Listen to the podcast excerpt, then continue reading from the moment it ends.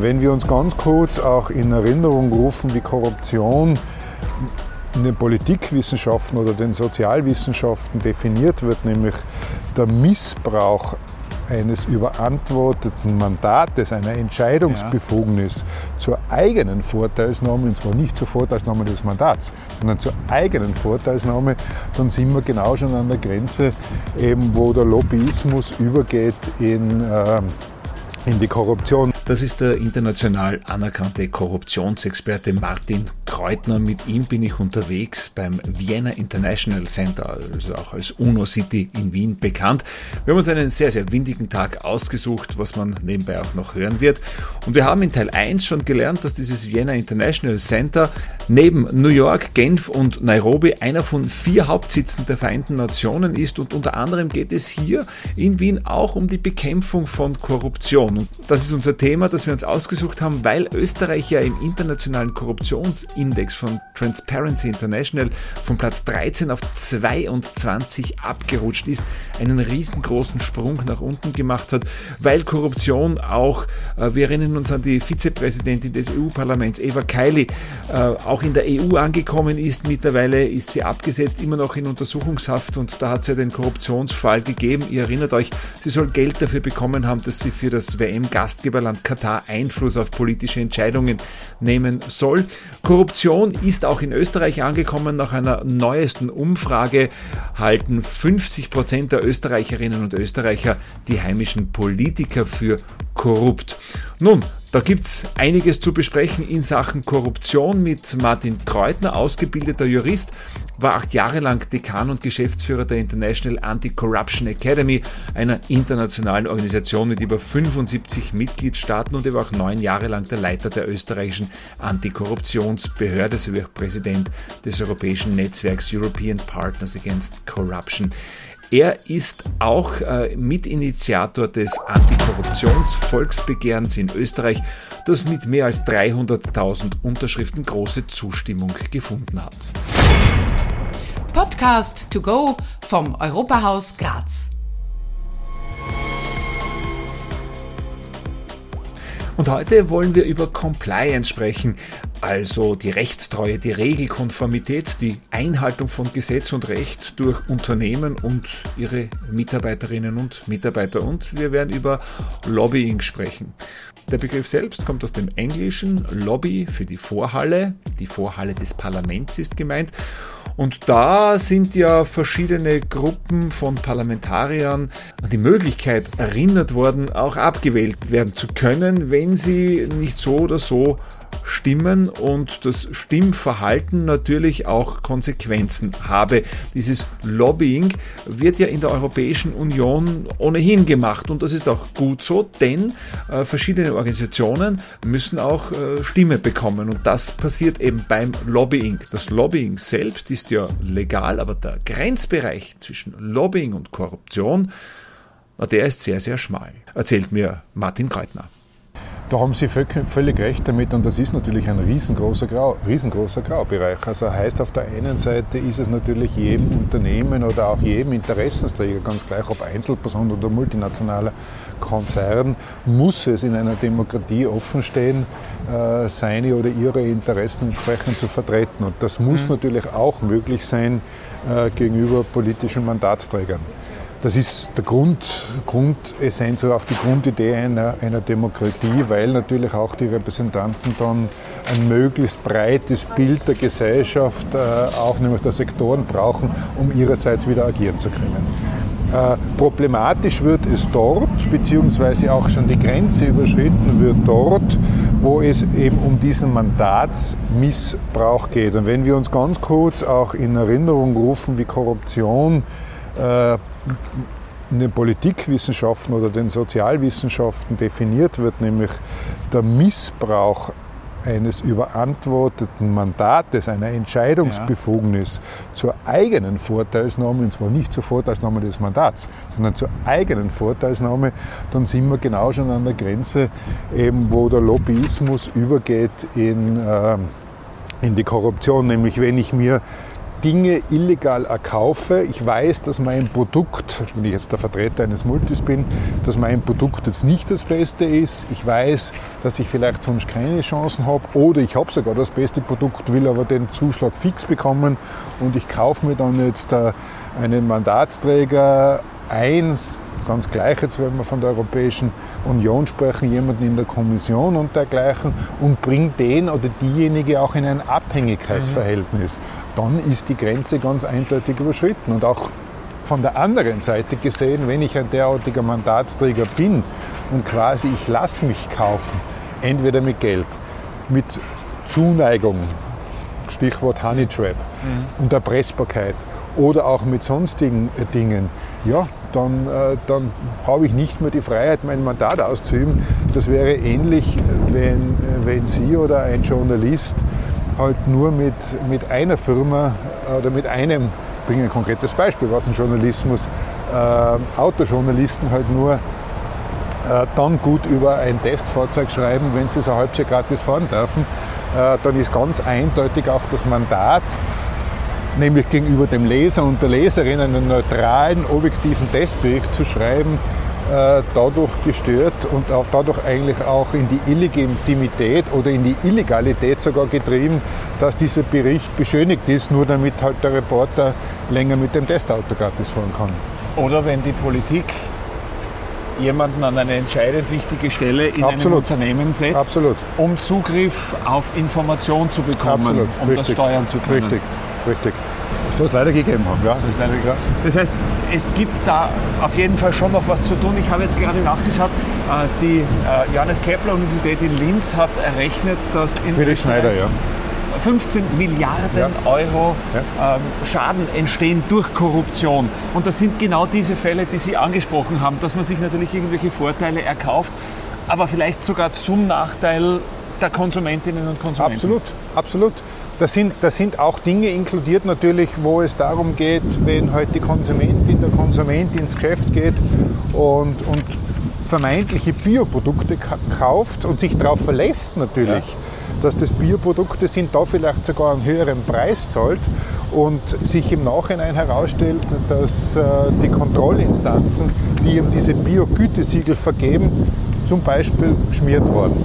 Äh, will noch gar nicht von den, von den weiteren Schäden reden, die allfällig entstehen durch gesundheitliche mhm. Beeinträchtigungen und so weiter. Also es ist schon sehr, sehr breit und bitte vergessen wir neben den monetären, neben den rein geldmäßigen Schäden nie, was auch das Vertrauen in die Institutionen betrifft. Das ist, ist ja nicht umsonst und das finden Sie in allen UN-Papieren, in allen relevanten, aber auch in den entsprechenden Untersuchungen des Europarates, der OECD und auch aus dem, eigentlich aus dem, aus dem Allgemeinwissen heraus, wenn Sie sich die Staaten oder die gescheiterten Staaten anschauen oder jene Staaten, die an der Kippe stehen, dann werden Sie dort als eines der ganz zentralen Themen immer ganz vorne anfinden, Korruption.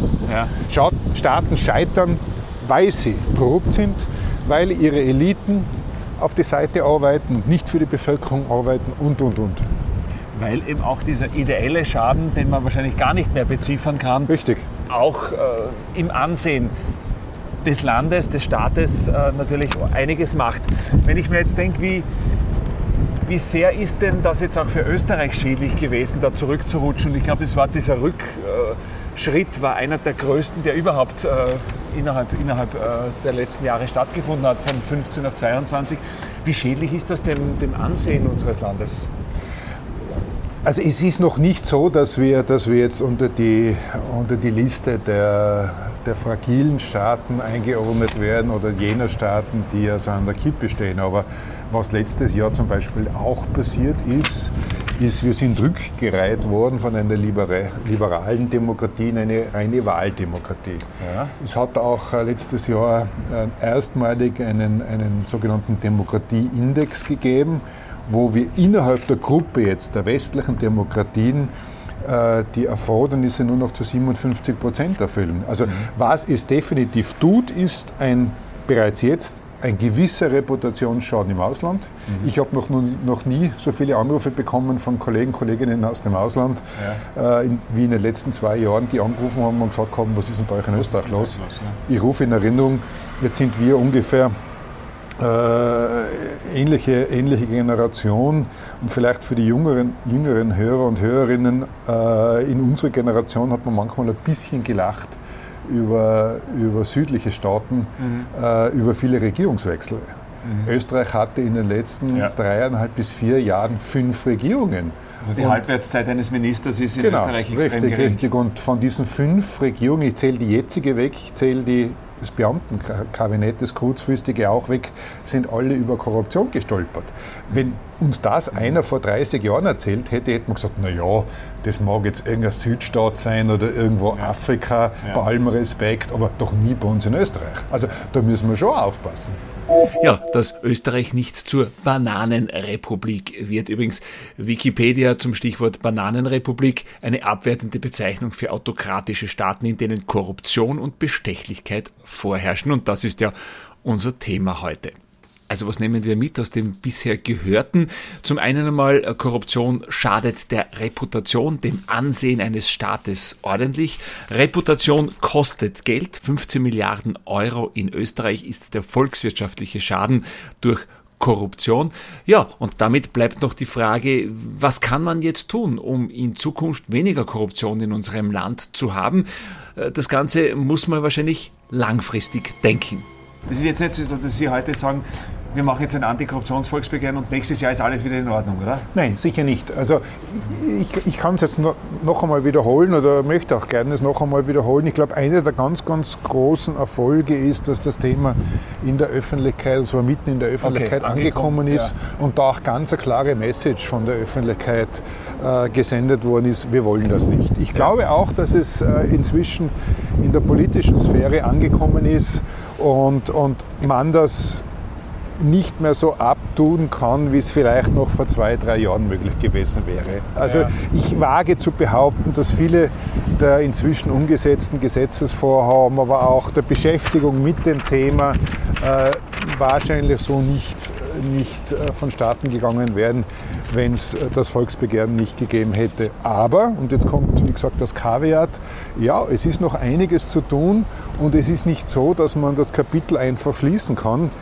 weil äh, Demokratie nicht aus der Steckdose kommt, Rechtsstaatlichkeit nicht aus der Steckdose kommt, sondern eigentlich jeden Tag erarbeitet werden muss. Mhm. Und da zählt natürlich auch dazu, dass jene, die ein Mandat auf welch immer Ebene in welchem Sektor immer haben, dass ja eigentlich ein Vertrauensvorschuss ist, dieses Mandat auch im Sinne der Vertrauensgeber äh, ausüben und zwar so ausüben, wie es das Mandat und wie die Vertrauensgeber das eigentlich be bezwecken. Mhm.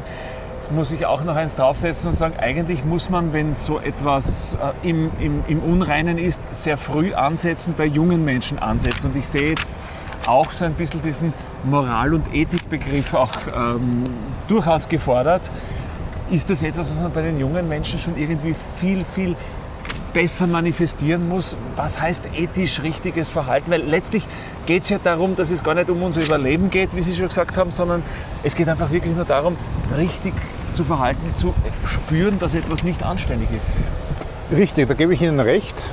Äh, einerseits geht es genau um jene Begrifflichkeiten, vielleicht auch ein bisschen altmodisch, aber ich sage das bewusst jetzt, ein bisschen altmodisch um den Begriff des Anstandes, ja. beziehungsweise also auch um den Begriff das ist noch altmodischer, den Begriff der Demut.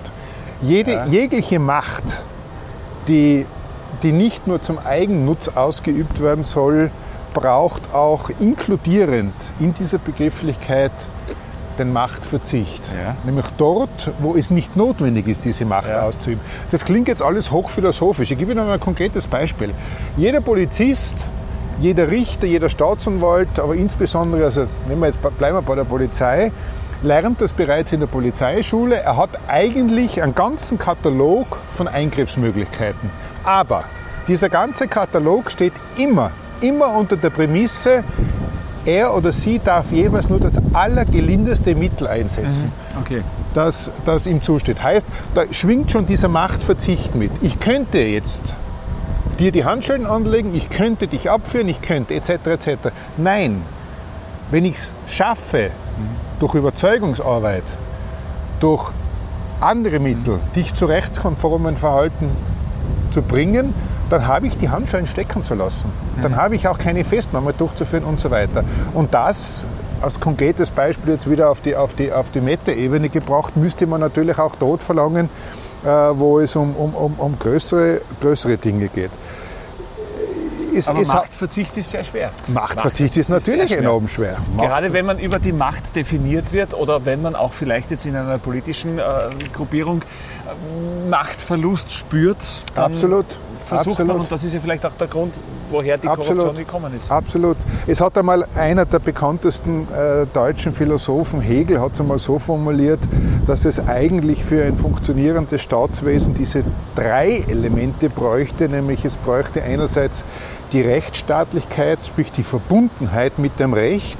Es bräuchte darüber hinaus auch die Moralität, aber es bräuchte quasi als Ausgleich zwischen einer allfällig überbordeten Moralisierung, also Hypermoralisierung, und allfällig auch einer überbordeten äh, Rechtsstaatlichkeit, nämlich dort, wo es ins Unrechtssystem hineingeht, bräuchte es auch die Sittlichkeit. Jetzt haben wir noch einen dritten Begriff eingeführt, ich weiß, aber ja, letztendlich geht es ja auch darum, dass wir jetzt nicht nur regelkonform sind um mhm. der Regelkonformität, sondern letztendlich geht es ja wieder um das friedliche Zusammenleben. Es ist, hat ja nicht, ist ja nicht der Selbstzweck, dass man jetzt sagt, man will Korruption bekämpfen oder ein Selbstzweck, die Rechtsstaatlichkeit einzufordern, sondern letztendlich kommen wir wieder auf den Begriff des Sozialvertrags, nämlich dazu, dass wir alle in den jeweiligen Lebensumfeldern möglichst friedlich miteinander leben können, möglichst friedlich miteinander umgehen, äh, auch gewährend entsprechende wirtschaftliche Prosperität, dass wir eben nicht mehr zurückfallen in den Krieg aller gegen aller oder in das darwinistische, wer schneller Zuschlag oder stärker Zuschlag ja. hat gewonnen. Was wären jetzt denn so aus Ihrer Sicht jetzt die allerwichtigsten Punkte, die man jungen Menschen mitgibt, um zu sagen, okay, ihr seid jetzt so an der Basis, ihr kommt irgendwann einmal in die Situation, wo man vielleicht dann entscheidet, Recht, Unrecht, korrupt, nicht korrupt. Was wäre denn so das Wichtigste, was Sie jungen Menschen mitgeben? Was, was, was braucht es? Ach, ich könnte es natürlich wieder, wieder äh,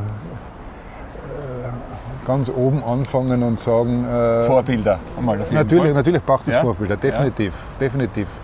Es braucht Vorbilder, es braucht auch einen, einen kritischen Mindset, also kritisches okay. Denken halte ich für ganz, ganz essentiell. Ja.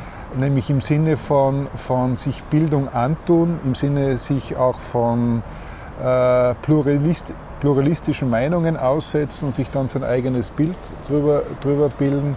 Aber natürlich braucht es letztendlich auch die Frage und auch die Antwort dazu, in welcher Form von Gesellschaft will ich leben. Will ich leben in einer Gesellschaft, wo äh, derjenige, der mehr auf den Tresen legt, dann mhm. die ärztliche Behandlung bekommt, obwohl eigentlich daneben jemand liegt, der sie viel, viel notwendiger hätte und vielleicht stirbt deswegen. Äh, ist es wirklich diese Form von Gesellschaft, die man haben will, wenn ich sehe, dass, äh, dass als junger Mensch äh, jemand mit einem guten Zeugnis aus der Schule keinen Studienplatz bekommt, mhm. keinen Ausbildungsplatz bekommt in der Lehre, weil ihm der Sohn vom Bürgermeister vorgezogen wird, obwohl der eigentlich überhaupt äh, nur in der Schule immer abgesandelt hat und eigentlich gar kein Interesse hatte, weil er ja wusste, er kriegt den Ausbildungsplatz in einem guten Betrieb äh, etc. Und das alles gilt zu, zu, zu überlegen und letztendlich auch dann die Frage wirklich zu beantworten, was ist die Gesellschaft realistischerweise, in der wir leben wollen und in der wir leben können. Mhm. Das Volksbegehren, das Sie initiiert haben, mitinitiiert haben, wie geht es da weiter? Das Volksbegehren ist formal abgeschlossen. Das heißt, äh, es sind jetzt also laut Gesetz, es gibt ja ein eigenes Volksbegehrensgesetz, äh, ist, ist als solches durch die Behandlung im Parlament vor zwei Wochen äh, jetzt einmal abgeschlossen. Dem ist Genüge getan. Dem ist Genüge getan.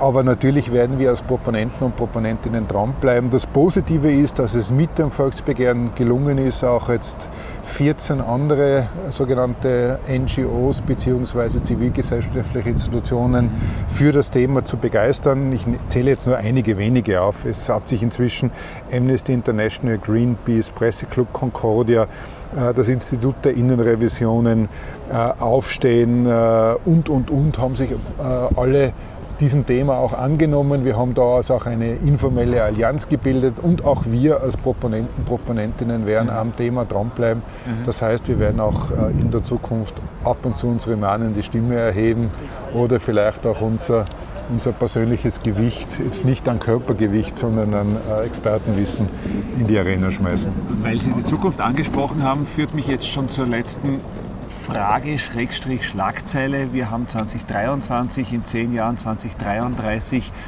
Sie dürfen sich eine Schlagzeile einer österreichischen großen Tageszeitung aussuchen und da heißt es hier ähm, Korruption in Österreich, Doppelpunkt. Österreich nach wie vor unter den stabilsten, prosperierendsten Demokratien Europas. Martin Kreutner, Dankeschön. Herzlichen Dank auch. Ja, das ist auf jeden Fall mal eine sehr, sehr positive Schlagzeile, die würden wir uns tatsächlich wünschen in zehn Jahren. Wenn es euch gefallen hat, lasst uns gerne eine 5-Sterne-Bewertung da. Wir freuen uns darüber. Und in der nächsten Woche, da werden wir mit dem stellvertretenden Leiter der Vertretung der Europäischen Kommission in Österreich sprechen, mit Dr. Dr. Wolfgang Bogensberger. Und worum geht es? Es geht um die EU-Erweiterung. Welche Kandidatenländer warten bereits auf die Integration in die EU? Was bedeutet es, wenn man Kandidatenstatus hat? Und wie schnell kann sowas gehen? Beziehungsweise wie lange kann sowas auch dauern? Wir gehen die einzelnen Kandidatenländer durch und schauen uns an, wie die Chancen stehen. Und das dann eben, wie gesagt, ab nächster Woche. Ich habe mich gefreut, dass ihr dabei wart. Mein Name Oliver Zeisberger. Das ist der Podcast to go fürs Europahaus Graz. Wir wünschen jetzt noch alles Gute.